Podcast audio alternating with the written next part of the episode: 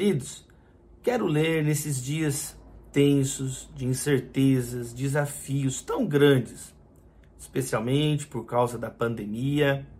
Quero ler as palavras do nosso Senhor Jesus em Mateus capítulo 6, verso 25 em diante, onde o Senhor nos orienta como nós podemos lidar enquanto discípulos, discípulas do Senhor, em dias de muita perturbação. Diz assim, Mateus 6, verso 25 em diante. Portanto, eu lhes digo: não se preocupem com sua própria vida, quanto ao que comer ou beber, nem com seu próprio corpo, quanto ao que vestir. Não é a vida mais importante que a comida e o corpo mais importante que a roupa? Observem as aves do céu não semeiam, nem colhem, nem armazenam em celeiros, contudo, o Pai Celestial as alimenta. Não tem vocês muito mais valor do que elas? Quem de vocês, por mais que se preocupe, pode acrescentar uma hora que seja a sua vida? Porque vocês se preocupam com roupas? Vejam como crescem os lírios do campo, eles não trabalham nem tecem. Contudo, eu lhes digo que nem Salomão, em todo o seu esplendor, vestiu-se como um deles. Se Deus veste assim a erva do campo, que hoje existe, amanhã é lançada ao fogo, não vestirá muito mais a vocês, homens de pequena fé. Portanto, não se preocupem dizendo o que vamos comer, ou o que vamos beber, ou o que vamos vestir, pois os pagãos é que correm atrás dessas coisas, mas o Pai Celestial sabe que vocês precisam delas. Busquem pois em primeiro lugar o reino de Deus e a sua justiça, e todas essas coisas lhe serão acrescentadas. Portanto, não se preocupem com o amanhã, pois o amanhã trará as suas próprias preocupações. Basta a cada dia o seu próprio mal. Que a palavra de Deus ela encontre guarida, terra boa em nossos corações e gere frutos abençoados para a glória de Deus. Em nome de Jesus oramos. Amém. Jesus ele repete uma orientação nesse texto. Não andem ansiosos. Ele repete: não andem ansiosos. Mais uma vez, não andem ansiosos, preocupados, aflitos. E o Senhor Jesus apresenta algumas razões para isso. Pelo menos três razões muito claras que Jesus coloca diante de nós. A primeira razão é que a ansiedade é inútil. Jesus ele diz assim: qual de vocês, quem por mais que se preocupe, pode acrescentar um côvado ao curso da existência ou uma hora a mais à vida. Quem acrescenta vida ficando preocupado? Ninguém. Alguém já disse que a ansiedade ela não resolve o problema de amanhã e destrói a nossa energia de hoje. É uma precipitação, é uma antecipação destruidora para as nossas emoções, para a nossa família. Na Bíblia, não existe uma pessoa que ficou preocupada, ansiosa e a vida dela aumentou. Agora, na Bíblia, existe pelo menos uma história de alguém que, ao invés de ficar ansioso e preocupado, orou, colocou a sua demanda diante de Deus e a sua vida ganhou dias foi acrescentado ao curso de sua existência algum espaço, algum tempo a mais. Né? A história do rei Ezequias lá no livro do profeta Isaías. Isaías ele entra é, na casa de Ezequias, Isaías capítulo 38. Naqueles dias Ezequias ficou doente, à beira da morte, pessoas à beira da morte. E o profeta Isaías, filho de Amós, foi visitado e disse: Olha, Assim diz o Senhor: ponha a casa em ordem, porque você vai morrer. Gente, eu acho, se fosse eu, só de ouvir Isaías falar isso, eu, eu já caía morto já. O profeta Isaías dizer isso. E o profeta disse: Olha, põe tua casa em ordem, porque você vai morrer, você não vai se recuperar. Verso 2: Ezequias virou o rosto para a parede e ficou ansioso? Não. E orou ao Senhor. Senhor, lembra-te de como tenho te servido com fidelidade. Olha, ele fez uma oração. Tenho servido com fidelidade, com devoção sincera, tenho feito que tu aprovas. E Ezequias chorou amargamente. Ele colocou diante de Deus aquela questão. Verso 4: Então, a palavra do Senhor veio a Isaías, vá dizer a Ezequias, assim diz o Senhor, o Deus de seu antepassado Davi, ouvi sua oração, vi suas lágrimas, acrescentarei 15 anos à sua vida. A primeira razão para você então não ficar ansiosa, ansioso, é que a ansiedade é inútil, ela é destrutiva, ela não acrescenta nada, ainda tira a tua energia.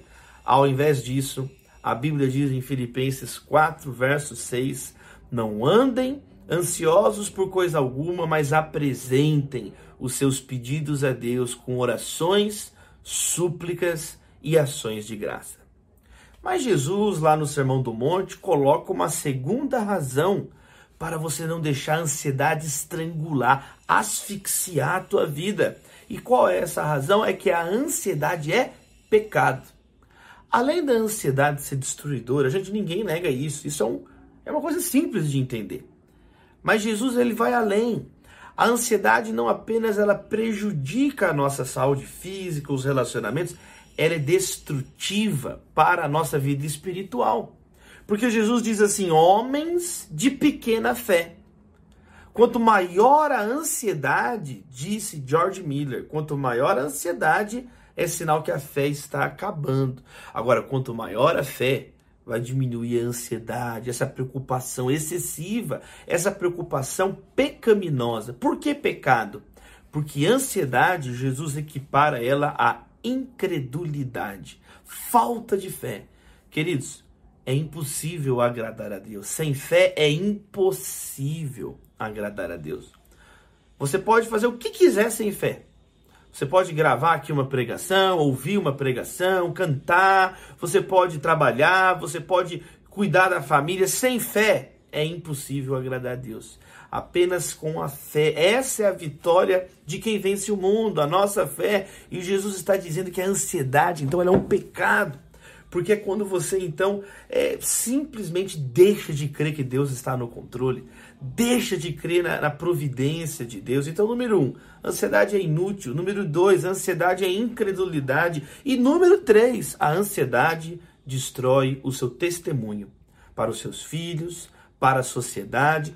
Porque Jesus diz assim: são os pagãos, os gentios que se comportam dessa maneira.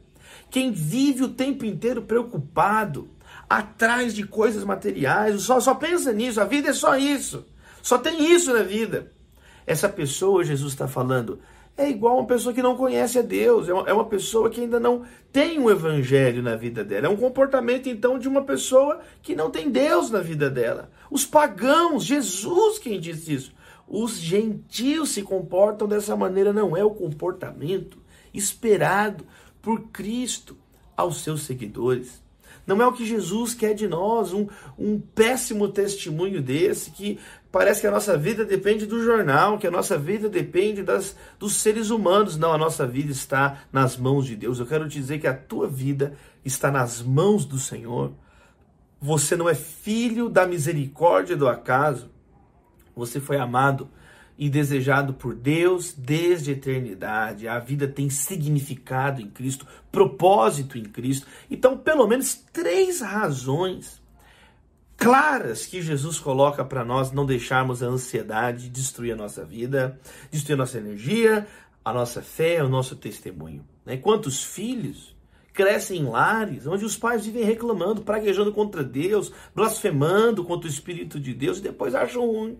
Depois ficam ainda tristes porque os filhos não respeitam ninguém, os filhos não querem orar, os filhos não têm nenhum amor pelo Senhor, nenhum amor pelas pessoas, mas é claro, qual você acha que será o resultado, o testemunho de um, de um péssimo testemunho na vida dos filhos? Então nós temos que entender a gravidade do que, que a ansiedade significa na perspectiva de Jesus. Não é algo, por isso que ele diz: não andeis ansiosos. Isso Jesus está dizendo que não é para andar ansioso.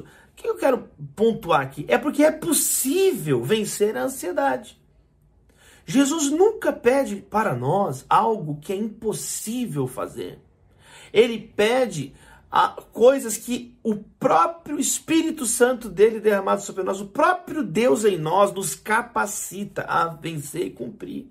Então quero te dizer, é possível vencer esse comportamento desproporcional, estressado que a ansiedade coloca na sua vida. E Jesus também coloca aqui um caminho para todos aqueles que creem, para todas aquelas famílias, casais, jovens, todos aqueles que creem no Senhor.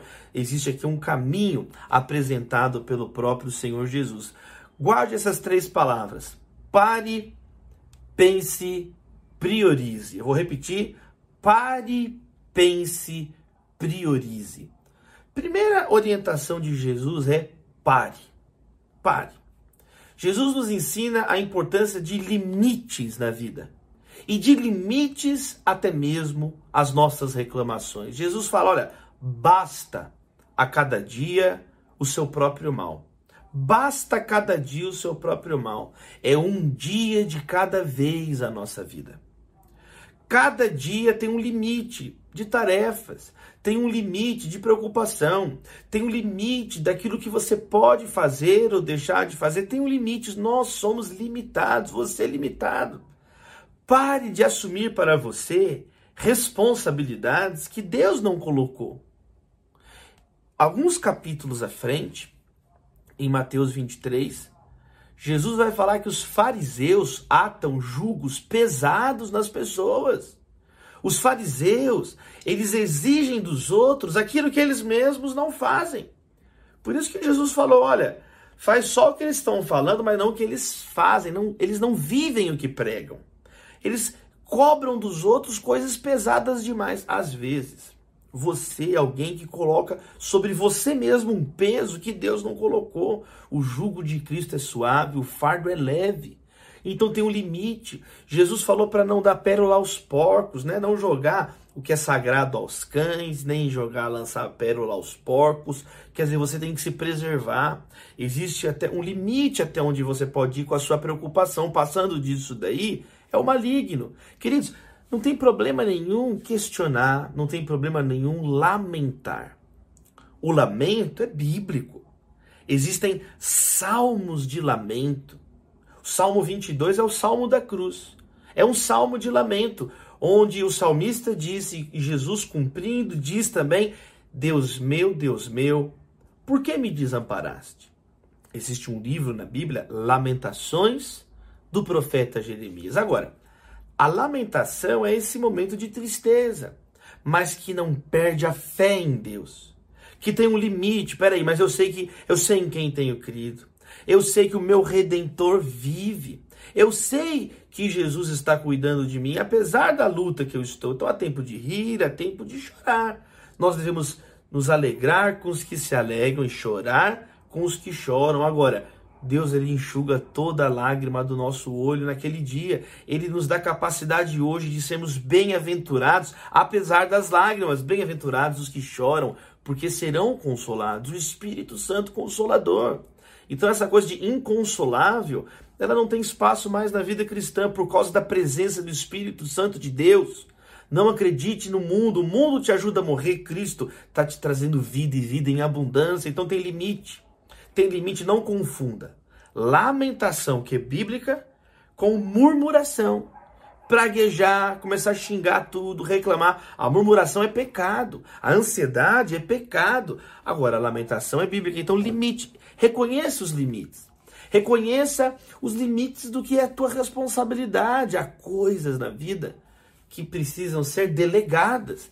Né? O princípio de Jetro, né? Jetro, sogro de Moisés, falou: Moisés, é impossível, é inviável você querer cuidar e resolver o problema de todo mundo, não tem condições. Você agora escolha homens competentes, homens fiéis, você tem que é, compartilhar as responsabilidades. E é assim na nossa vida. Quantas pessoas se tornam então ansiosas porque não param para pensar? É o tempo inteiro um frenesi, é uma correria, tua vida, tudo desorganizado, gavetas desorganizadas, bolsas desorganizadas, o armário desorganizado, caixa de ferramenta, o e-mail, caixa de entrada no e-mail, a vida é uma bagunça. Né? Até mesmo o espaço físico ao teu redor mostra uma confusão. Uma das definições de pecado na Bíblia é caos, é anarquia, é completa ausência de ordem. Qual é a primeira coisa que Deus faz? Na Escritura Sagrada, ele ordena o caos, ele traz luz, ele estrutura o mundo. Jesus lá no campo, fala para os discípulos: olha, coloca o povo assentado, organizado. A Bíblia nos ensina a organizar a vida. Quando Cristo entra na vida de alguém, as trevas se dissipam. É luz. Deus é luz. Qual que é o primeiro caminho que Jesus aponta então? Não pare. Não fique preocupado. Basta a cada dia o seu próprio mal. Às vezes, só de você parar e respirar, você vai perceber a mesma situação por outro ponto de vista. Né? Eu encerro esse ponto prático sobre colocar limites à vida, entender os limites da vida. Né? Colocar diante de Cristo que está pesado. Né? Vinde a mim os que estão cansados e sobrecarregados, e eu vos aliviarei. Eu encerro esse ponto, né? dizendo algo para vocês, queridos, da minha experiência pastoral. Eu completei 15 anos no ministério pastoral, 20 anos pregando a palavra de Deus. Venho de uma família de pregadores, né? Meu pai, meus avós, meus quatro bisavós, plantadores de igreja. Eu tenho tanto amor, tanto carinho por esse legado que recebi e aprendi também que muitas pessoas elas entram no gabinete pastoral, elas entram em busca de um conselho apavoradas, aflitas, atabalhoadas. Só de sentar, só de começar a conversar com um pouco mais de calma, quantas pessoas no aconselhamento, só de falar ali, saem já diferente. Gente, o problema não é tão grande como eu pensava. Puxa, eu entrei de uma maneira, só de eu falar que só de eu acalmar, eu percebi que não é essa confusão toda que estava acontecendo. Então, escute Jesus basta cada dia o seu próprio mal. Mas o Senhor nos ensina também a refletir, né? Olha que interessante. Pensar através da Bíblia, refletir, diminui a ansiedade, aumenta a fé. Jesus ele coloca isso de um modo muito claro. Ele fala assim: olha, para um pouquinho, primeiro ponto. Agora, segundo, observem. Olha as plantas, Deus veste o lírio do campo. Olha aquele pássaro, aquela ave, Deus cuida dela. Ele não vai cuidar de vocês, homens de pequena fé. Jesus falando assim: pensa um pouco, gente. Reflitam. Reflitam. Jesus mostra algumas coisas que nós podemos pensar. Primeiro, Jesus nos leva a pensar na palavra dele, nas histórias da Bíblia, nos ensinamentos da palavra de Deus, nas narrativas da salvação, queridos. Ele fala de Salomão, ele está apontando para a Bíblia, ele está falando: olha aquele lírio. Agora, esse lírio jamais se vestiu lá como Salomão no esplendor dele. Olha que lindo, olha que maravilhoso. Jesus nos leva às histórias da palavra. Ele fala do rei Salomão. Nem toda a sua glória ele conseguiu se vestir. Então nós olharmos para a realidade, sempre levando a palavra, sempre lembrando da palavra. Então, número um, Pense na palavra de Deus. Às vezes esse é o teu problema, você só enche o coração com notícias dos jornais. O jornal está sempre em crise, né? Até mesmo o poeta Mário Quintana, meu poeta predileto no Brasil, Mário Quintana, ele disse assim: a situação sempre é crítica nos jornais, né? Se você ligar o jornal hoje, situação é crítica. Daqui uma semana, a situação é crítica. Ano que vem, a situação é crítica. A situação sempre é crítica nos jornais. Agora, não fique escravo das notícias diárias. Olha para, para as notícias eternas. Não fique escravo das notícias cotidianas. Olhe para o evangelho, a boa nova, a nova do reino de Deus. E aí, às vezes, você não tem a palavra no teu coração. Você fica refém de um comportamento ansioso, sem esperança. É uma vida triste sem Deus, sem esperança e sem Deus no mundo. Agora, 1 Pedro diz o quê? Que Deus nos colocou, nos chamou para uma esperança viva. Fé, esperança e amor através da palavra. Pensar na Bíblia. Jesus também nos ensina a pensar na providência de Deus. Ele está dizendo, Deus, o Pai, ele não é só o criador de todas as coisas, ele é o sustentador de todas as coisas. Ele sustenta o pássaro, não vai sustentar vocês, homens de pequena fé. Então Jesus, ele fala lá de Salomão, ele nos ensina a olhar para a Bíblia, ele nos ensina também a olhar para a providência de Deus. Então, eu queria colocar isso diante de vocês. Pensem como Deus tem cuidado de cada um de nós. Pensem como que Deus no teu próprio passado recente, no teu passado, histórias, dos seus próprios testemunhos, sabe? Traga à memória aquilo que traz esperança.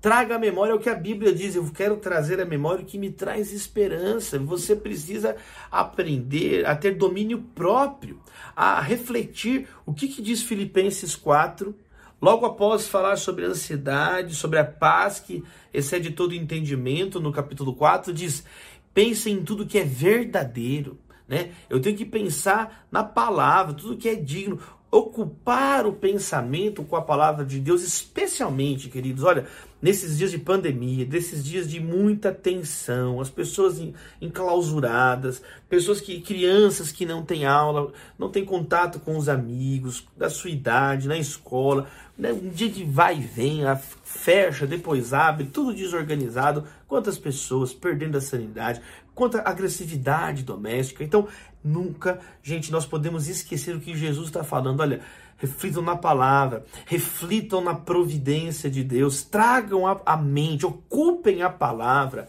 é, a, a mente com a palavra de Deus e com a providência do Senhor. E queridos, Jesus fala, pare. Jesus fala, pense, né? O cristianismo é um chamado a refletir, a não ignorar o que está acontecendo. Né? Devemos amar a Deus de toda a alma, né, de todo o coração e de todo entendimento. Faz parte né, de princípios básicos do discipulado cristão, uma fé inteligente, amar a Deus com meu entendimento, não ser escravizado às vãs filosofias, mas a uma mente renovada, a mente de Cristo na sua família, a mente de Cristo no seu casamento, meus queridos e amados irmãos. Deus nos chama a refletir a partir da ótica dele, não da ótica do pecado, não da visão é, do mundo, queridos irmãos. Então nós precisamos levar a sério, refletir, né? Jesus ele fala, olha, quem quer me seguir, primeiro é como um homem que tem que primeiro sentar e calcular o custo.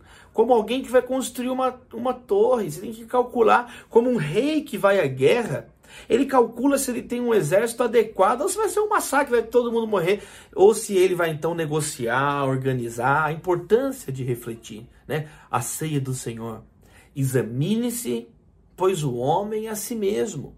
O evangelho nos ensina a examinar a vida, não a encher a cara de álcool, não a encher a cara de entorpecentes e fugir da realidade, ir para uma ilusão, sabe? Negar a realidade, não, mas encarar a realidade com a presença dele. No mundo tereis aflições. O cristão é chamado à sobriedade. O cristão é chamado, então, a ser cheio do Espírito Santo, não na devassidão do vinho que leva à libertinagem, mas enchei-vos do Espírito Santo, tá vendo? Então é um chamado diferente para a lucidez e não para o desespero. Pare, reflita, respira, né? pense, reflita na palavra de Deus. Bem-aventurado aquele que medita na lei do Senhor de dia e de noite. Pensa na palavra, coloca a palavra nos seus pensamentos. Em terceiro lugar, priorize. Jesus ensina que o discípulo que prioriza o que importa na vida, ele vence a ansiedade. Uma pessoa ansiosa também é uma pessoa desorganizada. Ela não sabe onde começa, onde termina as suas atividades. Busque em primeiro lugar o reino de Deus e a sua justiça. É muito interessante esse texto, porque Jesus fala de várias prioridades, né? Ele está falando, olha, não é, é, a vida mais importante que o alimento, não é o, o, o corpo mais importante que a roupa. Vocês têm que é, ter as prioridades corretas. Vocês não são mais importantes que as aves do céu? Né? Então Jesus ele, ele, ele fala de um modo muito muito simples, muito direto, né? Não é a vida mais importante que a comida e o corpo mais importante que a roupa, as pessoas também que são né, farisaicas, elas têm prioridades invertidas. Jesus falou isso lá em Mateus 23 para os fariseus. Ele fala: ai de vocês, fariseus hipócritas, né? Eles, eles priorizavam detalhes a, e o principal eles não que era a misericórdia, a justiça, né, o amor de Deus, eles colocavam isso de lado. O que, de, o que é prioridade para Deus não era para eles. Né? E eles pegam detalhezinhos e isso era o principal. Então é, é uma fé des, distorcida, deformada.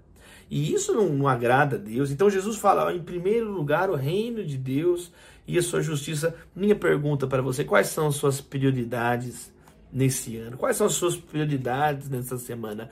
Uma pessoa ansiosa não consegue explicar as prioridades dela. É uma pessoa incoerente, porque ela dá tiro para todo lado, ela vai para qualquer lugar. Não podemos ser assim. A Bíblia fala de prioridades, de você cuidar da sua vida com amor, da sua casa em primeiro lugar, da sua família em primeiro lugar. Às vezes você está preocupado com uma coisa lá distante, nada a ver, e não cuida da própria família. O apóstolo Paulo disse assim para Timóteo: Timóteo, olha, aquele que não cuida dos da sua própria casa negou a fé e é pior que um descrente. Então cuide da sua família, cuide, cuide dos irmãos, da igreja. Gálatas 6,10 diz assim: olha, enquanto tivermos oportunidade, façamos o bem a todos, especialmente aos da família da fé. Então nós devemos ajudar todos, o texto é claro, mas tem uma ênfase, especialmente os da família da fé. Às vezes, um irmão da igreja necessitando de ajuda, alguém que não tem um, um cuidado, um amparo, e Deus pode usar a sua vida. Eu sempre conto a história de um homem que um dia ele estava reclamando com Deus, dizendo assim: Deus, olha essas crianças aqui, olha essas crianças abandonadas na rua, Deus, o que, que você fez? O que, que você fez? Oh Deus, Deus. E Deus responde o homem perguntando: O que, que o Senhor fez, Deus? E Deus fala: Eu fiz você. Você pode ser a resposta, você deve ser a resposta na vida de muitas pessoas que Deus te dá a oportunidade, o prazer de estar perto, a possibilidade de estar perto. Nós podemos ser respostas para alguém. Então, priorize a sua casa, priorize os irmãos e abençoe a todos. Abençoe a todas as pessoas. Efésios 4, 28 diz: aquele que roubava, não, não roube mais. Antes, trabalhe com as próprias mãos para que tenha o que repartir com os necessitados. É uma absoluta transformação de vida, né? O contrário do roubo, do furto, não é somente trabalhar, não, o contrário no cristianismo, o contrário é trabalhar e repartir com quem precisa. É uma responsabilidade. Amar a Deus, amar ao próximo. Nessa pandemia, a questão da segurança alimentar é tão séria. A fome voltando para tantas famílias, com tanta miséria no Brasil, tantos desafios, mas a igreja está aqui. Nós estamos aqui para amar os irmãos, orar pelos irmãos, dividir o nosso pão com os nossos irmãos, compartilhar aquilo que Deus tem colocado em nossas vidas. Querido, quando você serve também é diferente, né? A ansiedade vai passando, você vê como que Deus usa a sua vida. Então busque a justiça, o reino de Deus e a sua justiça. Nós somos chamados então a buscar o reino de Deus. E o que, que vai dizer lá em Romanos? sobre o reino de Deus. O reino de Deus, olha que interessante, não é comida nem bebida. Por isso que Jesus está falando: olha, Deus sabe que vocês têm que comer, beber, que vocês precisam de roupas. Deus sabe tudo isso. O Pai Celestial sabe de tudo isso. Mas o reino de Deus é justiça, é alegria, é paz. Isso é que é o reino de Deus. Então, olha aí, um conjunto bíblico, cristão, de prioridades para a sua vida. Você priorizar a justiça. Né? A justiça é o que agrada a Deus, a justiça é o que Deus espera de nós. Né? Romanos 14, verso 17, pois o reino de Deus não é comida nem bebida, mas justiça. Priorize a santidade. Priorize uma vida no altar de Deus. Priorize uma vida íntegra, sem mentiras, sem imoralidade, sem ódio, mas uma vida santa. Comece a priorizar o que Deus prioriza para você ver a ansiedade diminuir, sair da tua vida. O reino de Deus é paz priorize a paz, seja um agente de paz, seja um pacificador. Bem-aventurados os pacificadores, pois serão chamados filhos de Deus. Priorize a alegria no Espírito Santo. O reino de Deus é alegria. Que possamos, apesar, a despeito dos desafios, crer em Jesus e receber essa alegria sobrenatural. Eu ministro a paz de Deus, a paz sobrenatural, que excede a todo entendimento sobre a tua vida. Olha, é cada dia com Jesus. Eu encerro dizendo isso. Cada dia na presença de Jesus. Cada dia. Busque diariamente a Deus, né? Pegue diariamente a cruz e siga-me, Jesus falou. Pão nosso de cada dia nos dá hoje, né? Basta cada dia o seu próprio mal. Mas nós também temos a promessa do Senhor Jesus: Eis que estarei convosco todos os dias. Que Deus te abençoe, que Deus, sabe, prospere, dê saúde, alegria e paz nesses dias difíceis. Que toda ansiedade, toda insônia, sabe, possa sair das nossas vidas com a presença de Deus nos nossos lares, a shalom do Senhor nas nossas vidas, em nome de Jesus. Amém e amém.